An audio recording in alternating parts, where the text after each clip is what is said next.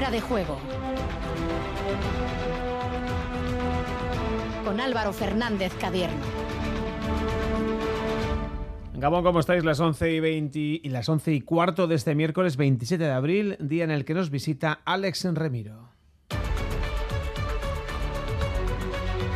Con Remiro, uno de los porteros más solventes esta temporada en toda Europa, vamos a charlar en unos minutos la trayectoria del equipo, las opciones europeas de la Real, su buen momento serán los ejes de esta entrevista. Seguimos en clave preelectoral en el Athletic. De hecho, Ricardo Barcala, sin dar nombres, ha confirmado contactos ya con algunos entrenadores. Quien seguro no va a venir es Joseba Echeverría, el de Usurbil, ha renovado su contrato con el Mirandés. Escucharemos a Fernando Pacheco, el portero del Deportivo Alavés, reconoce que no tiene margen de error en la lucha por salvar la categoría. Son cinco finales empezando por la del sábado ante el Villarreal. Un conjunto, el de Emery, que ha caído 2 a 0 en Liverpool en la Champions. Lo mejor, sin duda, el resultado.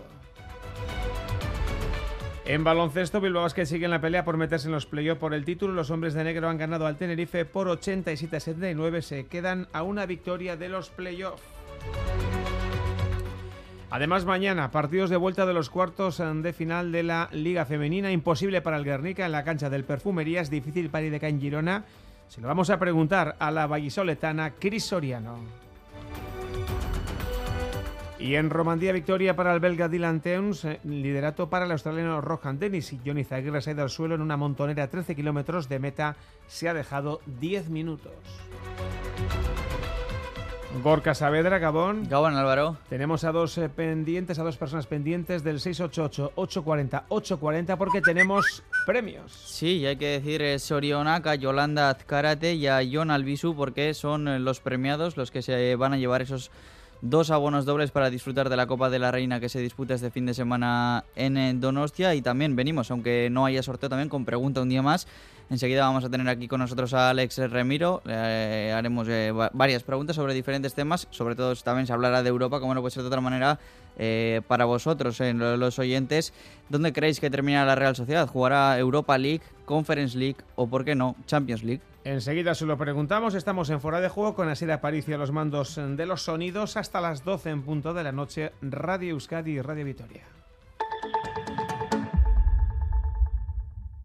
Amazazpi milioi euro. Amazazpi milioi euro. Etzazu gehiago itxaron, azkenean gabe geratuko zarata? Eros ezazu orain onzeren amaren eguneko estraren kupoia. Eskatu onzeren saltzaileri, salmenta puntu baimenduetan, eta juegos 11.es elbidean. Maiatzaren bata honetan, amazazpi milioi euro irabaztitzakezu. Onzeren amaren eguneko estra. Merezi du, eta asko gainera. Onzen jokatzen duzuen guztioi, ondo jokatuta. Jokatu arduraz eta bakarrik adinez nagusia bazara. Metroaren euneko eun berriro. Zerbitzu guztia oiko maiztasunekin. Eta beti bezala, mugitu seguru. Airea etengabe berriztatzen. Gel hidroalkolikoa geltokietan. Eta maskara derrigorrezkoa. Mugitu euneko eun Metro Bilbaorekin. 688-840-840. El número de WhatsApp de Radio Euskadi.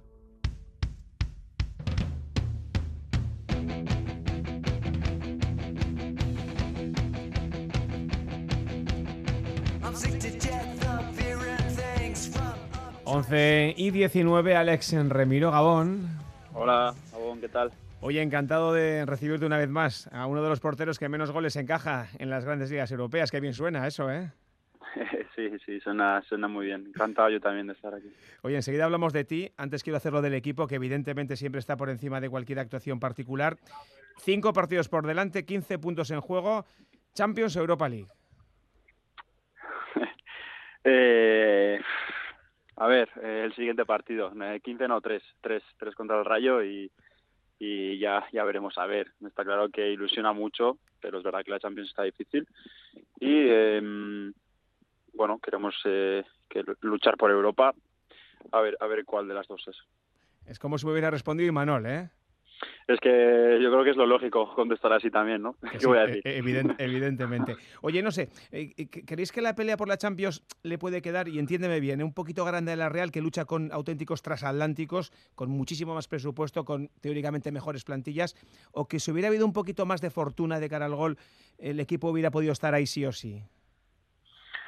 Bueno, es que eh, en el fútbol los ISIS eh, no, no, no hay que tenerlos en cuenta. Eh, al final, esta temporada, pues bueno, nos, eh, está costando quizás, em, bueno, y sin quizás, nos está costando hacer goles. Eh, sí que es verdad que los que hacemos los rentabilizamos muy bien, ¿no? Hemos ganado muchos partidos eh, 1-0, 0-1. Eh, y, y bueno, igual si hubiera sido una temporada más goleadora, podríamos haber estado más arriba. Pues igual sí, pero igual habríamos concedido más goles. Eh, no lo sé. Entonces, la temporada es la que es.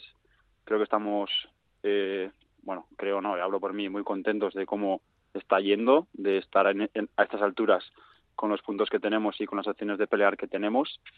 Y pensar en lo que hubiera sido, pues eh, no nos ayuda, la verdad. De hecho, pese a todo, ¿no? Digo, el Mister eh, siempre suele decir que os faltan 6 o 7 puntos por méritos, que el equipo ha hecho eh, mejores partidos seguramente que lo que refleja la clasificación. No sé si, ya veo que no, pero si es un discurso que se puede comprar en el vestuario, aunque no valga para nada, definitivamente, porque la que marca es la clasificación real. Bueno, yo personalmente no miro mucho al, al pasado, tanto para bien como para mal. No creo que sirva más que para aprender. Y sí que es verdad que la- a la gente, ¿no? Pues por- como por ejemplo a, a- a nuestro mister que, le- que, examina todos los partidos y, y sabe realmente los partidos que hemos merecido más, pues quizás sí que habríamos tenido más puntos. Pero eh, no ha sido así. Tenemos los que tenemos y tenemos que centrarnos en lo que nos viene y para, para hacer más puntos y poder estar, pues cuanto más arriba mejor. Eh, Y ahí eh, se mira más hacia arriba a esos seis puntos de diferencia con el Atlético o también un poquito hacia atrás con tres por encima del Villarreal. Eh, bueno, para todos lados, para todos lados. Está claro que ambicionamos a estar lo más arriba posible, y, pero también somos conscientes que tenemos eh, a todo Villarreal detrás, que también nos tenemos que enfrentar, enfrentar a ellos, perdón. Así que, bueno, eh, ya veremos. Curiosamente serán vuestros dos rivales, ¿no? Atlético y Villarreal en, en dos semanas, las últimas dos semanas de liga que pueden ser de auténtico infarto, ¿eh? Bueno, sí, sí, pero mira, también es una cosa buena, ¿no? Que tengamos enfrentamientos directos como hemos tenido ahora, que, pues bueno, solamente hemos sacado un punto, como puede ser Betis y contra el Betis y contra el Barça, pero ahí, ahí estábamos en la pelea. Eh, vamos a jugar contra, contra estos dos equipos, como estamos diciendo, contra el Villarreal y contra el Atlético al final de temporada. Eh, con suerte el Atlético es en casa, eh, última jornada, eh, pero bueno, pues no podemos pensar en esos enfrentamientos directos cuando todavía nos queda eh, pues por ejemplo Rayo esta esta salida afuera que es muy importante o Levante que, que se están jugando la vida pues sabes entonces no podemos contar con los enfrentamientos directos cuando todavía no tenemos eh, los puntos que, que nos estamos jugando antes Pues fíjate, como dices, no Rayo este fin de semana fuera, luego vais al campo del Levante que está en la, en la UBI, pero que lo está haciendo últimamente muy bien. Y llega el Cádiz en principio y le pongo todas las comillas del mundo, rivales más asequibles, pero evidentemente aquí fácil ninguno. Ninguno, en primera no hay ninguno. Yo desde estos, estos tres añitos que estoy ya en primera me he dado cuenta que, que la Liga Española tiene mucho nivel, que todos los equipos compiten, tienen su- sus ocasiones, tienen sus sus armas y sus y, y- dejan méritos, ¿no? Para, para para ganar los partidos. Entonces y más en estas alturas de la temporada no van a ser partidos fáciles y, y bueno veremos a ver cómo está el equipo y lo que lo que conseguimos. Rayo Real, la primera cita en Vallecas en la que habitualmente jugáis muy, muy arropados por la afición churiurdín. Sí, sí, sí. Eh, en principio sí. Eh, bueno, eh, son- jugar en Vallecas es bonito, la verdad. Creo que es uno de los estadios mm, que más anima a, su equipo local. Se hace un ambiente muy bueno. eh, por lo, digo por amigos que tengo ahí y tal. Y por las veces que me ha tocado jugar. Entonces, nada, será un partido bonito. Creo que el Rayo está haciendo una temporada brutal, brillante. Eh, se ha quedado casi a las puertas, bueno, casi a las puertas, no, se ha quedado a las puertas de esa final de Copa. Eh, contra el Betis, si no me equivoco. Y, es un, un equipo en casa, pues, pues eh, van, van volados, eh, muy vertical, con, con muchas pues, jugadores potentes arriba, rápidos, que no se lo piensan dos veces para finalizar o para tirar incluso. Entonces va a ser un partido bonito de ver y de jugar. Quizás os venga eh, mejor el hecho de que el Rayo, pues fíjate, ha ganado en el campo del español, y- al español y al, y al Barça, eh, el venir, digo, más desahogados, es decir, el, el estar prácticamente salvados, o a lo mejor así se sueltan más todavía, quién sabe, ¿no? Claro, es que no, no, no creo que, que influya de dónde vengan o lo bien que vengan para que estén más relajados. Eh, yo creo que al revés. Me quedo con la segunda parte que has dicho, que igual al revés, pueden estar más sueltos o, o vienen en buena dinámica y al final cuando estás eh, con confianza eh, te salen las cosas. Entonces, nos lo van a poner difícil, estoy seguro. Oye, Bengales, de lo colectivo a lo individual, eh, ¿es Remiro mejor portero con la llegada de Ryan? No. ¿Y está siendo muy diferente la cohabitación con Ryan a cómo lo fue con, con Moya? ¿O hay siempre, hablamos de dos rivales, eh, compañeros Eh, rivales, sí, que, eh, que bueno. hace mejorar? No, a ver, eh, como Moyaca no me voy a encontrar a nadie en mi vida, la verdad. He tenido la suerte de que lo he conocido como compañero y me ha quedado un amigo para toda la vida. Entonces la relación, obviamente, pero como en todos los ámbitos de la vida es diferente. Por, por cómo es Moyaca, más que por cómo sea yo. Entonces, con Matt lo bueno que tiene es que también nos entendemos muy bien y que somos dos cabeza cuadradas que entrenamos a muerte todos los días y nos exigimos mucho el uno al otro. Siempre con, con, con muy buena relación y con muy buenas palabras y mucho apoyo. Entonces, seguramente sí que me haya hecho mejor eh, su llegada a nivel de, bueno, no sé, no sé, a nivel, bueno, es que claro, si acaba la, temporada como acabó, yo creo que ha sido muy buena y puede ser que, que él tenga culpa, ¿no? Pero, pero como Yaka también estaba muy bien y también creo en esa, o sea, yo personalmente también creo en la competencia entre puestos con la buena relación. No creo que, que, sea sano la gente que compite y se lleva mal, ¿no? Creo que es ayudarse y, y algo mutuo y en el mundo de la portería, los porteros hoy en día creo que tiene que ser así, eh, todo en base a muy buena relación y, y entendimiento y que uno ayuda al otro y el otro al uno. Oye, 18 porterías a cero. ¿E- ¿Eso es que eres muy bueno o que tienes muy buenos defensas? O las dos cosas, claro. Las dos cosas. Pero la verdad que el equipo está, está defensivamente, pues eso, haciendo unos números y una temporada brutal. Están muy comprometidos, estamos muy comprometidos, están saliendo las cosas. En casa nos hemos hecho muy fuertes y, mm, y así, así demuestran los números no tan favorables en cuanto a goles a favor, sino en goles en contra, rentabilizando los goles a favor que tenemos. Entonces, bueno, poco lo que nos sostiene este año ha sido estos números eh, buenos defensivos y, y, bueno, queremos acabar la temporada en esta línea. Oye, y cuando se acumulan tantas eh, ocasiones en las que no te han metido ningún gol, no sé, llegas al siguiente partido y, y llegas a pensar, si es, que, si es que tampoco hoy me lo van a meter. Bueno, sí que hay veces que me he sentido muy fuerte eh, en los partidos, sobre todo en casa. Eh, pero a nivel sensaciones, creo que ya te hablo por mí mismo. Eh, creo que este año me estoy sintiendo muy bien, con muy buenas sensaciones, con sintiéndome muy importante en el equipo, en el juego, en ese balón, en ayudar a mis compañeros, en el día a día entrenando. Y creo que muchas veces, se ha, bueno, creo que muchas veces no, prácticamente la mayoría eh, se ha visto reflejado en el campo. Eh, Estás en ese podio en europeo junto a Allison, que lleva 19 porterías, el guardameta del Liverpool, empatado con Ederson del City, eh, dos equipos champions y con permiso de Madrid y Bayern, yo creo que los dos mejores equipos de Europa. Eh, joder, no tiene que ser fácil imaginarse eso uno cuando arranca la temporada, vamos, es que es, un, es un podium de la leche, no sé cómo lo verás tú, pero desde fuera, Bueno, eh, me pararé a, a valorarlo cuando acabe la temporada, pero sí que es verdad que los números son uf, eh, bestiales, bestiales. Hablan, hablan y creo que tienen que hablar, además, eh, muy bien. Y, y con tantas porterías a cero, eh, con, eh, eh, no sé, las preguntas nuestras, los titulares de prensa, eh, ¿se le puede subir o no a la cabeza esto? ¿O, o, o eso son cosas nuestras de los periodistas? Si se le puede subir a alguien a la cabeza, puede ser, pero a mí personalmente no. Yo tengo muy claro quién soy, dónde estoy, de dónde vengo, qué es lo que quiero y, y mi motivación diaria va, va enfocada en una línea clara y no, no creo que, que me desvíe de ahí. Eh, no sé, evidentemente aquí lo importante es el equipo, el conseguir los objetivos eh, eh, colectivos, pero también está guapo lo individual, ¿no? Eh, ¿no? Me imagino que te gustaría hacerte con el trofeo Zamora, ¿no? Rulli 0,86 de media, tú 0,87, Courtois 0,88. Esto está más reñido que la propia competición eh, de liga, vamos. Sí, bueno, a ver, eh, ya eso son palabras mayores también. Eh, quedan cinco partidos. Está claro que a nivel personal, pues eh, estoy, ya te digo, es que estoy, me siento muy bien. Estoy muy contento, muy, muy agradecido de cómo me está yendo todo. y obviamente pues si estoy en esa pelea y al final pues hay suerte, pues imagínate. Pero nada, nada, creo que eso son palabras mayores. Yo también te digo que prefiero ganar los partidos que nos quedan a, a dejar una o dos más porterías a cero. ¿eh? Eso, eso seguro, pero me imagino que si te pones a ver al Madrid y le meten dos, dices, hostia, por Me dos, alegro, me alegro. dos, dos que le han metido a Courtois, ¿no? Sí, sí. Me alegro, me alegro. Oye, pero Imanol dice que él prefiere un 4 a 3 que 1 a 0 y seguro ya. que si le preguntas a Miquel Oyarzábal al Capi, que le deseamos de aquí lo mejor, o a Alessandro Isa piensa lo mismo, alguna toñeja habrá que darle, ¿no? Porque al final todos miran para arriba y a, y a ti ahí te dejan celebrando tus penaltis de, de espaldas a la portería, y con Sí. tus eh, historias, ¿no?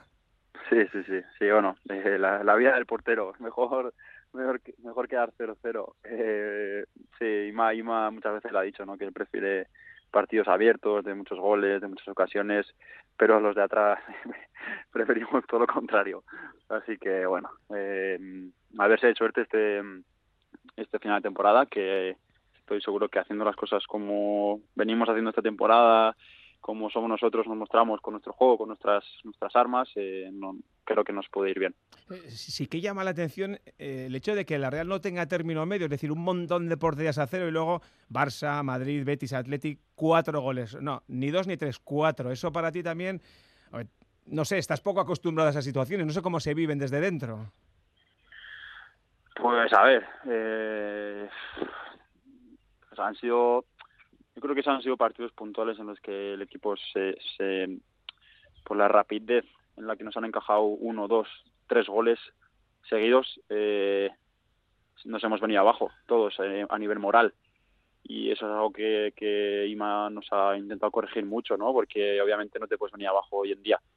Si sea, si es un gol o si son dos seguidos, eh, en estos partidos nos ha pasado, ¿no? Que era como que pum, nos, desinflábamos y ya parecía que no competíamos y nos pasaban por encima.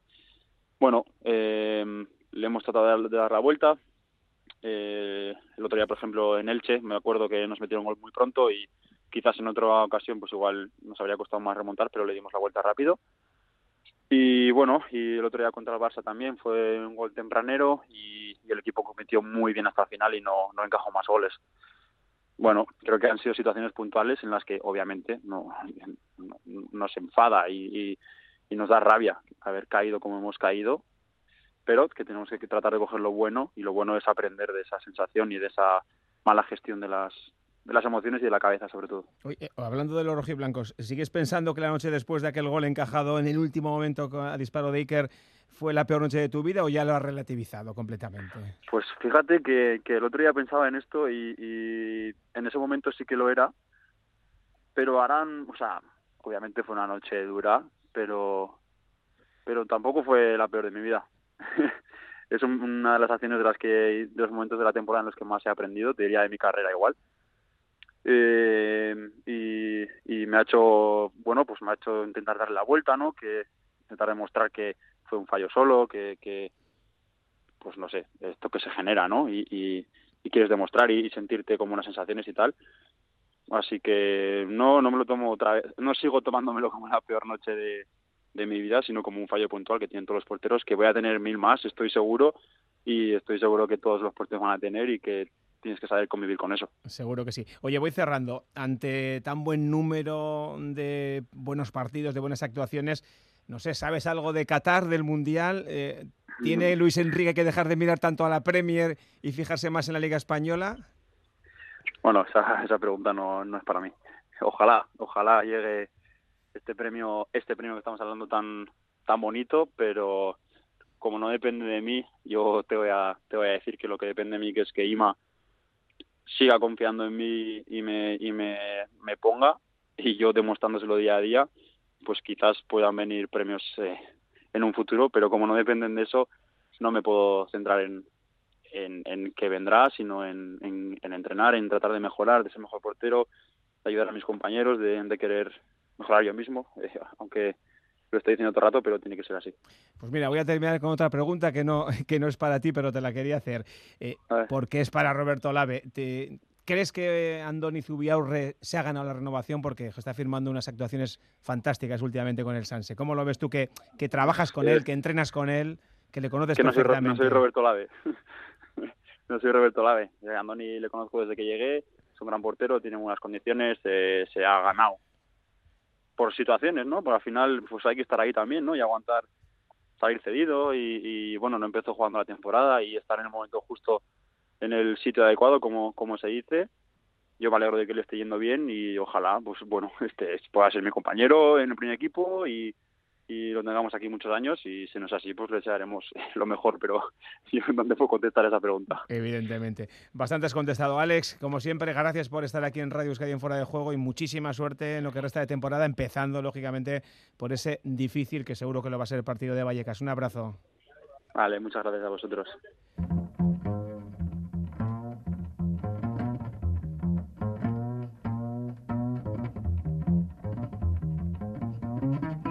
La jungla sonora dedica su monográfico de este sábado a Charles Mingus. Contrabajista, compositor, director de orquesta y pianista, el músico de Arizona fue mucho más allá de su instrumento habitual para crear orquestaciones innovadoras y lanzar a artistas emergentes.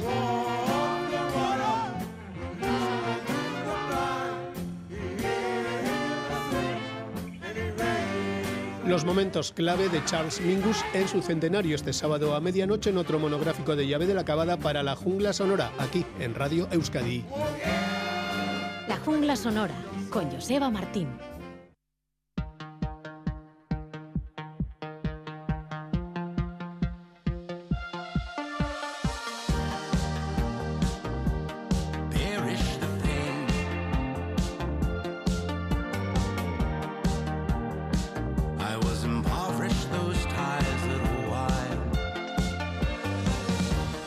11 y 37 seguimos en sintonía de Radio Euskadi Radio Victoria. Esto es eh, fuera de juego. Seguimos hablando de fútbol. Eh, os cuento, por ejemplo, que en el Athletic eh, eh, Pecharromán, Alex Pecharromán, eh, está lesionado, tiene sobrecarga y no podrá jugar, en este caso, frente al Atlético de Madrid el próximo sábado en San Mamés. Pero hablando del club rojiblanco, se sigue eh, muy de cerca las noticias que van llegando en torno a esas elecciones. De momento no están convocadas, pero sí que estamos escuchando durante varios días a uno de los eh, precandidatos a Ricardo Barcala, que va dejando sus mensajes. Hoy lo ha hecho Alberto Negro. Cuéntanos, Gabón. A pesar de que nos acercamos, Gabón Álvaro, al final de la temporada, lo cierto es que todavía no se conoce en qué fecha van a tener lugar las próximas elecciones em, del Athletic. Ello ha provocado que hasta el momento solo un candidato haya salido a la, palestra. Se trata de Ricardo Barcala, el presidente de la Autoridad Portuaria de Bilbao, que hoy ha participado en una conferencia en Nueva Economía Forum. Y lo cierto es que el eh, que se postula para la presidencia de la entidad en rojiblanca ha dejado claro que hasta el momento es una faena para trabajar el no conocer las fechas de las elecciones o sobre todo ese rumor que las coloca a finales de junio o primeros de julio. Hay una faena. La, las elecciones presumiblemente se, serán a finales de junio o primeros de julio. La temporada terminada, los jugadores de vacaciones, eh, los contratos, muchos de los contratos del EZAMA y de la primera plantilla finiquitados, que finalizan el, el 30 de junio. Eh, al final, Ricardo Barcala en el mundo del Atlético ahora es nadie, es un socio más. Eh, ¿Cómo voy a, convencer a un entrenador de élite, por decir algo, de que se venga conmigo? Es, complicado, las circunstancias son complicadas. Veremos eh, definitivamente cuándo se convoca ese proceso electoral. Esperábamos que hoy el presidente Hitor Elizegui pudiera dar algo de luz sobre cuestiones relacionadas con el sprint final de la liga o el calendario electoral tras el acto de presentación de la muestra Los niños del 37 en el Reino Unido. La exposición ha sido inaugurada hoy en el Museo del Atleti. Pues bien, a pesar de que inicialmente se nos había informado de que Hitor Elizegui atendería a los medios de comunicación a la finalización del acto, ha decidido posponer la cita probablemente hasta la próxima semana. El caso es que Ricardo Barcala, como el resto de los eh, posibles candidatos a las elecciones a la presidencia del Athletic, tendrán que esperar. Pero Barcala, que ha vuelto a insistir en que él sí se va a presentar, reconoce que es fundamental acertar en todas las cuestiones de índole deportivo, es decir, el entrenador, el director deportivo y el director del Ezama. Yo de fútbol sé poco vaya por delante. No soy el típico tío que enseguida dice, no, esa hay que quitarla, esa hay que poner. Yo no sé nada. Para eso tengo que acertar en la elección de un entrenador, un director deportivo y director de Lezama que sepan y que sean de fiar y que hagan las cosas bien. Si tuviera respuesta, no la diría. ¿Vale? O sea que tampoco quiero engañar, ya me conocen aquí todo el mundo y yo soy. No la diría, mentiría si digo que no he hablado con varios. Claro que he hablado necesito, a la hora de tomar una decisión, necesito cuál es la disponibilidad de las personas que a mí me pueden interesar o que yo veo que son interesantes para Leti. Esas conversaciones sí las estamos teniendo, pero bueno, vamos a esperar a ver lo que pasa. Todavía ha manifestado no tiene decidida eh, su junta directiva porque el grupo de gente con el que está trabajando es prácticamente de 40 personas y a partir de ahí definirá eh, definitivamente quiénes son los integrantes de dicha junta. Pero lo que sí ha dejado claro es que en principio tiene pensado compaginar los cargos y resulta presidente del Athletic con el de presidente de la Autoridad Portuaria de Bilbao. Si mañana yo fuera presidente del Athletic, pasado no dimitiría de presidente del puerto. En principio no tengo la intención de dimitir. Otra cosa es que luego la realidad y el día a día veamos que es imposible mantener ambos cargos. Hay que recordar que el puesto de presidente de la Leti no está retribuido. Bueno, el puesto no está retribuido a día de hoy, pero los estatutos nuevos que se van a votar, a someter a votación el próximo día 23 de mayo, sí albergan la posibilidad de que el presidente de la entidad tenga una retribución. Veremos, por lo tanto, si primero se aprueban o no esos estatutos para saber si el próximo presidente del Athletic puede tener nómina mensual.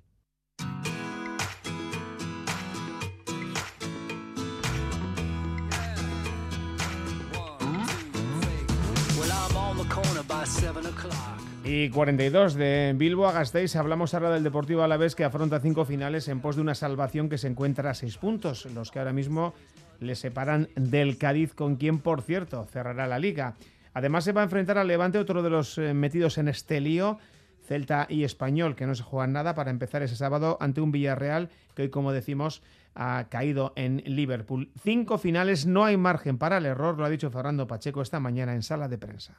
Obviamente tenemos muchas ganas de resarcirnos después de la derrota de, Mallorca.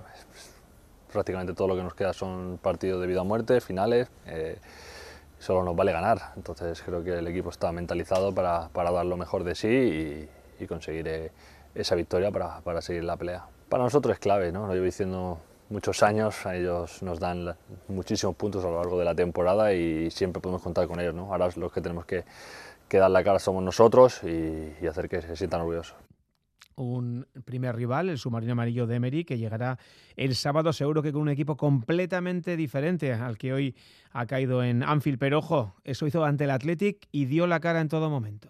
Es uno de los mejores equipos de Europa, por eso está en semifinal de la Champions. ¿no? Sabemos que va a ser un partido muy difícil, eh, quizás eh, intentaremos llevarlos un poco ¿no? a, que no estén cómodos, a intentar que noten ¿no? ese partido también de, de Champions con la vuelta a la semana siguiente y, bueno, esperemos que aquí en Mendy pues se genere ese ambiente tan especial que se genera siempre y, consigamos eh, esos tres puntos. Bueno, pues a la vez Villarreal, este sábado en Mendy, 2 de la tarde, vamos a la Champions.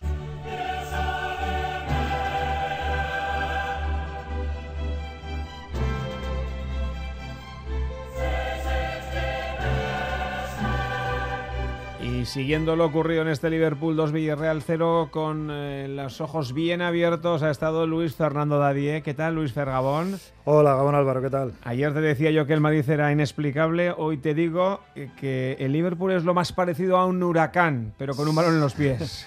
Sí, la verdad es que, bueno, eh, decías en titulares que lo mejor para el Villarreal en el día de hoy había sido 2-0, ¿no? Y eso explica pues cómo, cómo lo ha pasado de mal el, el Villarreal en Anfield eh, durante los noventa y tantos minutos que ha durado el partido.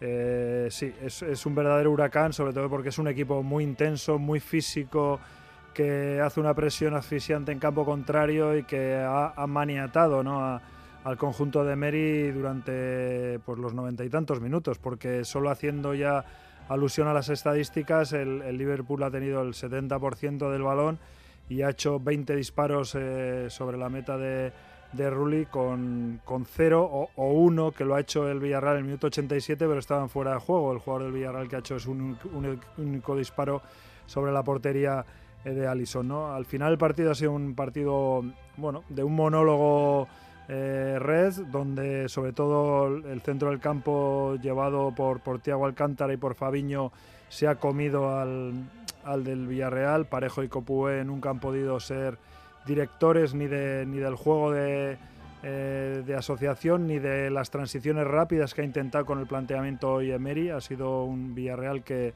se ha asfixiado en, en su salida de balón y, prácticamente los dos hombres más ofensivos que jugaban hoy, que eran Chuguece, eh, que, que, acompañaba en punta de ataque a, a Dan Juma, no, no, han tocado prácticamente ni un balón con, con cierto peligro. ¿no?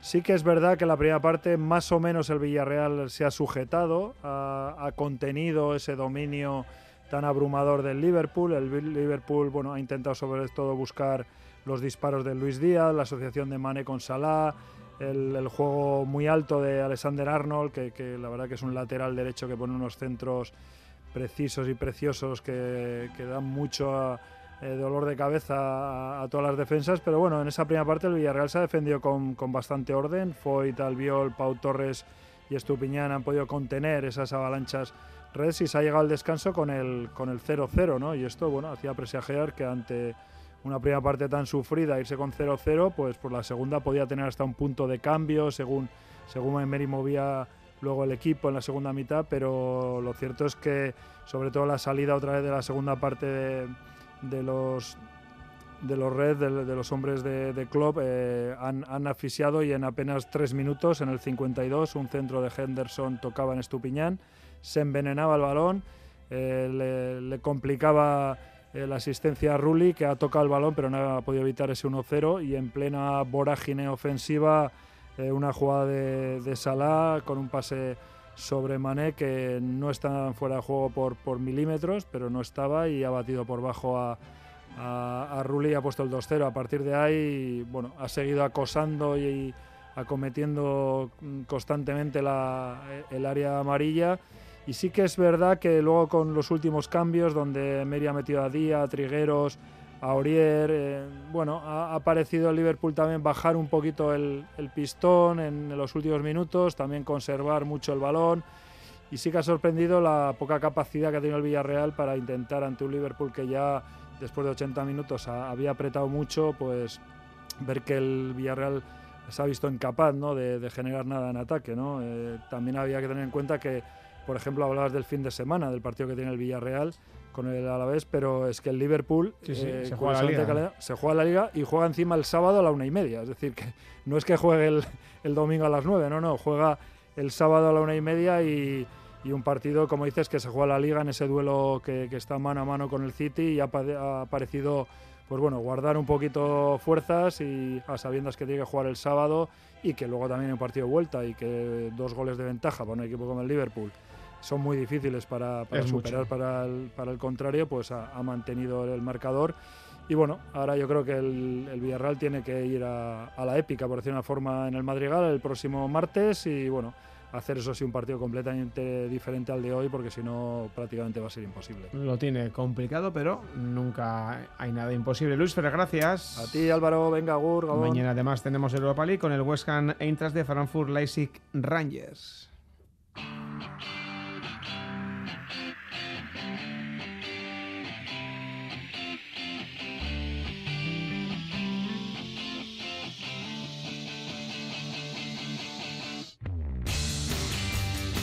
11 y 49, cambio de balón. Hablamos de básquet en Gorka, de una victoria importante y justa de Bilbao Basket hoy en Miribi ante el Tenerife. Sí, un nuevo triunfo de Bilbao Basket. Es la cuarta victoria consecutiva en casa y la número 12 en total de, delante de la, de la marea negra, de las 15 que acumula en total el equipo en, en esta temporada. Partidazo de los de Mumbrú contra todo un Tenerife que está peleando por la tercera posición en Liga y nueva exhibición de Ángel Delgado, una vez más. Está siendo el mejor jugador del equipo esta campaña. Hoy 27 puntos, pero además también genial en el rebote con 11 rebotes y además también eh, se coloca con 44 de valoración total siendo el récord histórico del club. Hoy ha entrado muy bien el equipo de Vidorreta, eh, de Chus Vidorreta, el Tenerife en el partido, pero han reaccionado bien los hombres de negro. La igualdad ha sido máxima hasta el descanso, solo uno arriba ganaba Bilbao Basket en ese descanso. En el tercer cuarto, Tenerife se ha adelantado en varios momentos y en el cuarto cuarto, en el último periodo, Bilbao Basket nuevamente empujado por el público le ha dado la vuelta y ha ganado de forma brillante 87-79, victoria número 15, la 12 en casa y solo a uno del playoff, aunque los eh, rivales tienen que jugar y tampoco está la veras de cara. Por eso se le ha preguntado a Alex Mumbrú al terminar el partido, eh, ¿puede Bilbao Basket pensar en playoff? No, no estamos en playoff, eh, estamos luchando, eh, no tenemos eh, a de cara y bueno, nosotros no nos queda otra que, ir a Zaragoza y, pensando en el partido partido hacer un buen, un buen partido allí porque Zaragoza se juega mucho, se juega mucho en, en ese partido y nosotros tenemos que estar serios, ¿no? De ser, puede ser todo, ¿eh? Y lo sabemos bien nosotros en nuestras carnes por, por, por, cómo fue el año pasado. Esto hasta el último segundo, en el último minuto, en el último balón del último partido, no se acaba. Y es importante eh, pensar en el siguiente partido, no pensar más allá, ¿no? Pensar en el siguiente partido, tenemos un desplazamiento difícil, que aparte vamos a una cancha que no se nos suele dar bien y que tenemos que intentar eh, estar allí, hacer un buen partido y seguir compitiendo como hemos hecho hoy. Bueno, pues el Bilbao Basket eh, ya tiene la permanencia en el bolsillo, ya suma 15 victorias, pero Alex Mumbrú quiere mirar el siguiente partido que es ante el Zaragoza.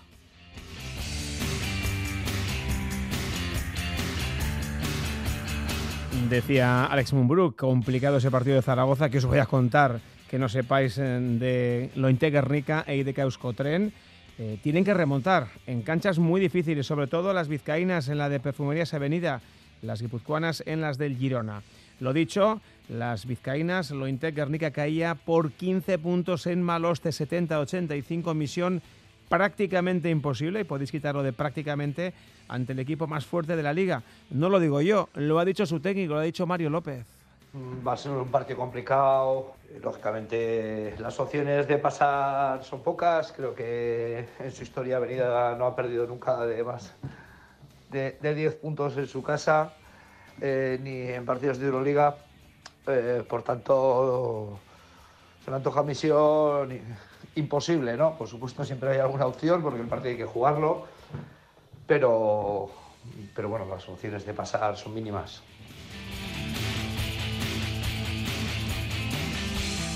Y algo mejor lo tienen las chicas de IDK, ya que aunque perdían por 5 eh, puntos, daban muy buena imagen.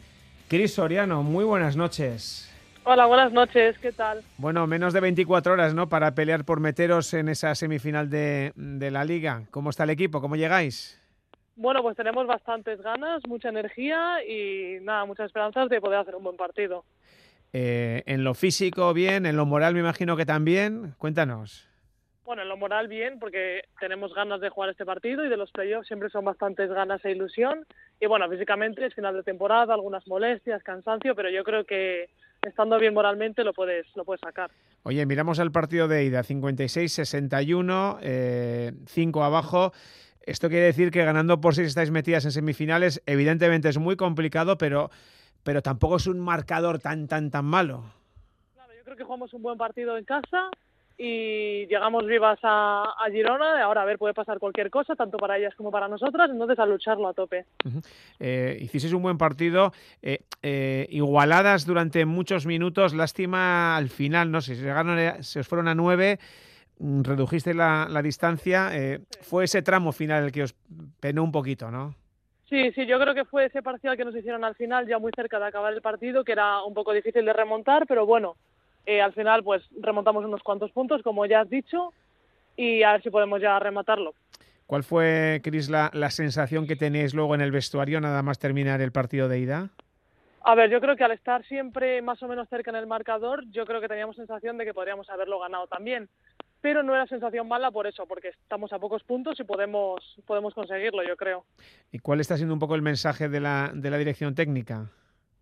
Eh, pues el mensaje que vayamos a tope, sobre todo a disfrutar, a jugar nuestro baloncesto, preocuparnos por nosotras y que todo va a salir bien si jugamos como sabemos. Porque evidentemente hablamos de un Girona, tercero en la liga regular, uno de los eh, tres grandes de la de la liga, pero ellas tampoco pueden estar muy tranquilas, ¿no? Con, con esa exigua ventaja que se han traído de, de Donosti. Sí, bueno, ellas obviamente son un equipazo y, a ver, yo creo que también les plantamos cara lo suficiente como para que no estén tampoco relajadas y por eso creo que va a ser un buen partido por ambas partes. ¿Por dónde crees que pasan las claves de, de este duelo, Cris? Bueno, yo creo que la clave principalmente es la defensa, intentar no ir a muchísimos puntos contra ellas porque tienen mucha calidad, sobre todo ofensiva, o sea, muy importante la defensa, intentar sacar toda la ventaja que podamos de en el ataque. Porque estos partidos evidentemente se ganan muy, muy al final. Eh, no sé, ¿qué, ¿qué, arranque tiene que hacer IDK? Eh, ir intentar enjuagar cuanto antes la, la distancia, manteneros siempre en, en puntos eh, cercanos. ¿Cuál es un poco ese planteamiento teórico que luego en la práctica os llevará por donde os lleve? Claro, sí, luego en el partido ya veremos, pero yo creo que siempre va a intentar ser muy constante durante el partido, no tener muchos bajones ni, ni muchos subidones, intentar mantenernos siempre un poco por encima, un poco por debajo, pero siempre que haya partido y luego al final pues ya se decantará como sea. Oye, la última, eh, bueno, lo dicho, ¿no? Eh, mañana ese, este partido, ¿qué, ¿qué, mensaje mandamos a, a, la, a la afición donostiarra? Bueno, pues nos gustaría un montón que nos siguieran, que vieran el partido, que lo vieran por redes, porque el otro día en Donosti hubo un montón de acogida, un montón de gente en el pabellón y nos dio un montón de energía y ahora que no pueden estar aquí con nosotras, pues que nos den energía por redes, viendo el partido y que confíen en nosotras y lo pasen bien disfrutando viendo el partido. En cualquier caso, y con esto ya termino, eh, pase lo que pase mañana, IDECA ha firmado una, una grandísima temporada, por lo menos lo vemos desde fuera. No sé vosotras si tenéis también esa sensación desde dentro. Sí, tenemos sensación de haber jugado bastante bien esta temporada, haber planteado eh, lo que hemos hecho los entrenamientos en los partidos y estamos bastante contentas en general. Bueno, Cristina Soriano y Deca Euskotren, que haya muchísima suerte. Un abrazo. Muchas gracias a ti.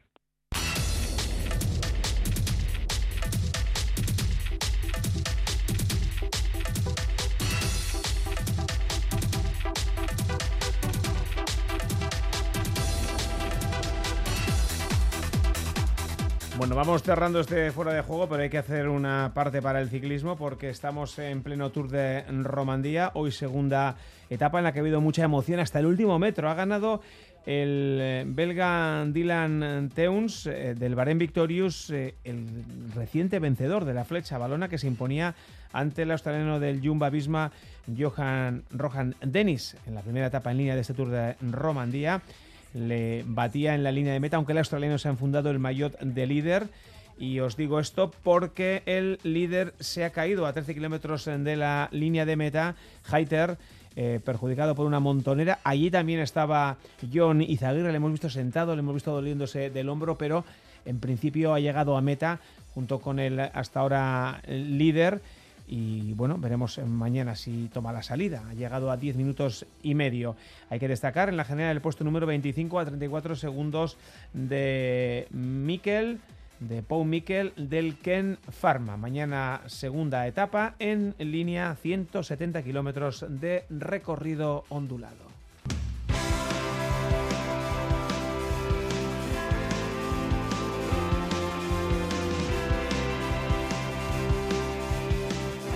Mañana también, además de esa, de esa liga de básquet femenino, hay dos citas ciertamente importantes. Llegan desde el tenis y desde el golf. En tenis, en Madrid, en la Caja Mágica, comienza el Open de la capital de España con Garbiñe Muguruza, una de las grandes favoritas para hacerse con este torneo.